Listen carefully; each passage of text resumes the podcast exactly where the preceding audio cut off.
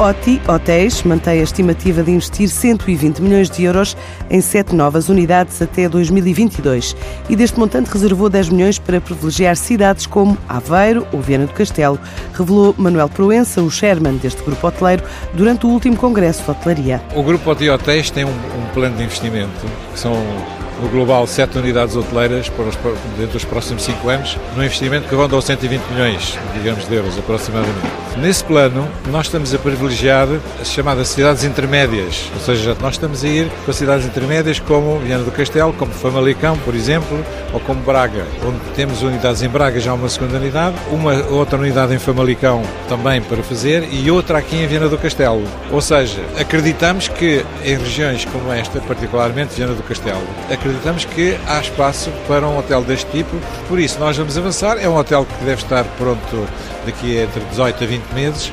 O terreno está adquirido, junto ao Parque da Cidade, portanto estamos a falar de 128 quartos mais ou menos à volta disso, é?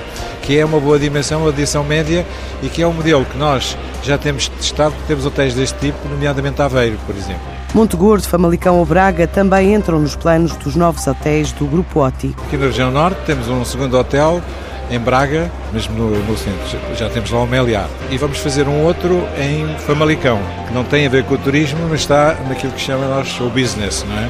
Também dentro do mesmo mesma marca, dimensão idêntica. É uma região que continua a crescer, enquanto outras já estão a estabilizar ou algumas a diminuir, como é o caso particularmente da Madeira, esta ainda tem algum espaço para crescer e, portanto, vamos apostar nisso. Lá fora, este grupo hoteleiro pisca o olho a destinos como Moçambique e não teme eventuais abrandamentos na Europa. Eu, pessoalmente, não acredito que vai existir uma crise na Europa. Existe um abrandamento, existe um crescimento baixo, mas em qualquer circunstância, julgo que nós temos continuamos a ter espaço para a nossa área, para o turismo, porque cada vez mais as pessoas querem viajar e cada vez mais querem fazer experiências e também o envelhecimento da população, por um lado, e por outro lado, o segmento jovem. O segmento jovem quer viajar para todo lado, mas o segmento populacional acima dos 50 anos quer também fazer muitas experiências e está aberto, digamos, para a viagem.